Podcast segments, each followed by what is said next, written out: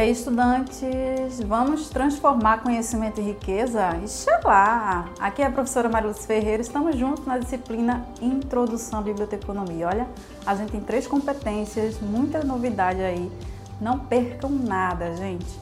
Então, bora lá! A gente vai falar hoje, nessa primeira competência, sobre uma coisa bem interessante que a gente já aprendeu um pouco lá no e-book, né? Que a gente falou sobre dados, informação, conhecimento. E pelo que você pôde entender, ver lá, você entendeu que o dado é aquele furduns, a confusão.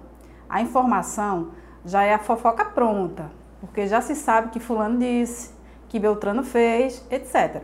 Conhecimento já é o fato registrado de forma detalhada. Isso foi só para distrair, beleza? Mas agora vamos falar um pouquinho. Eu vou contar um pouco de uma prática, né, de como eu formei um conhecimento a partir de um produto, de uma coisa que já existia, que era um livro. Mas fica até o final, porque eu vou tentar te ensinar a fazer. Eu vou tentar não, porque eu vou te ensinar, se é que você já não sabe, né, sobre uma possibilidade de você até lucrar com o seu conhecimento, a partir de alguma coisa que você já sabe. Então, gente, há pouco tempo eu fui convidada para elaborar um índice onomástico, que é uma lista, basicamente, de nomes de uma biografia sobre um artista famoso aqui do nosso estado. Não vou dar spoiler de quem é, você pode tentar lá no fórum, se você acertar, eu confirmo, beleza? Mas continuando aqui. Nesse processo, eu precisei extrair algumas informações de um texto fonte para formar esse novo conhecimento, que era a própria biografia do artista. Essa foi a primeira etapa. Contudo, algumas decisões precisavam ser tomadas para o resultado final. E que decisões eram estas? Bem, um índice é organizado de determinada forma e pode conter informações diversas, como o nome das pessoas que estão no texto-fonte, eh, os lugares, os assuntos que lá aparecem. Logo, a decisão inicial era que no índice iam, iam constar né, apenas o nome das pessoas que estavam citadas no texto, fossem autores, artistas ou mesmo pessoas da vida cotidiana do biografado. Trabalhamos sobre dado, informação e conhecimento, eu achei interessante trazer essa experiência para compartilhar com vocês.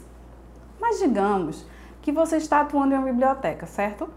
E o bibliotecário pede sua ajuda para incluir informações sobre o acervo e os usuários em um relatório. O que isso significa? Que você vai usar da sua experiência, do que você conhece, para formar um produto novo, que seria esse relatório. Você vai contribuir com esse novo conhecimento.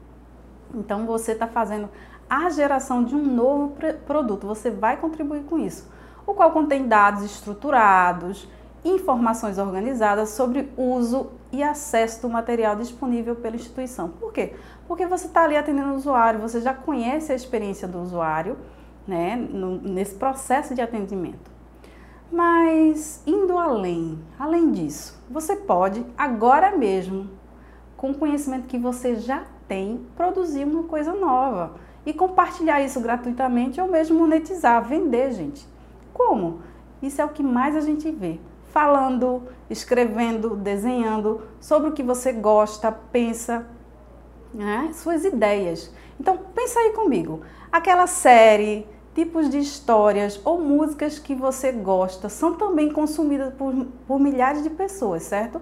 O que significa que você pode ter essa audiência em um canal do YouTube, por exemplo, ou no Instagram e comentar sobre coisas que você gosta, que outras pessoas também gostam e você vai ter sim ali uma audiência sobre isso.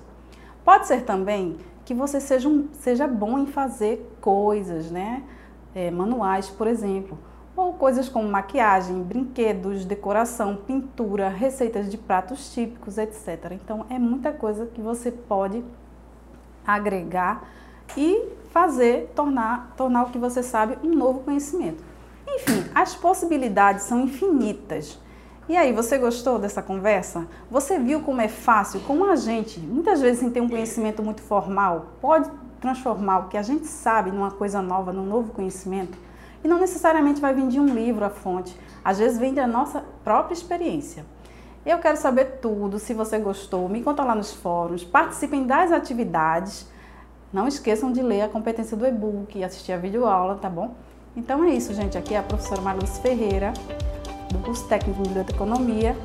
E eu vou ter aí duas grandes surpresas para vocês nos próximos podcasts. Não perde nada, tá? Te vejo lá. Até mais, até breve. Tchau!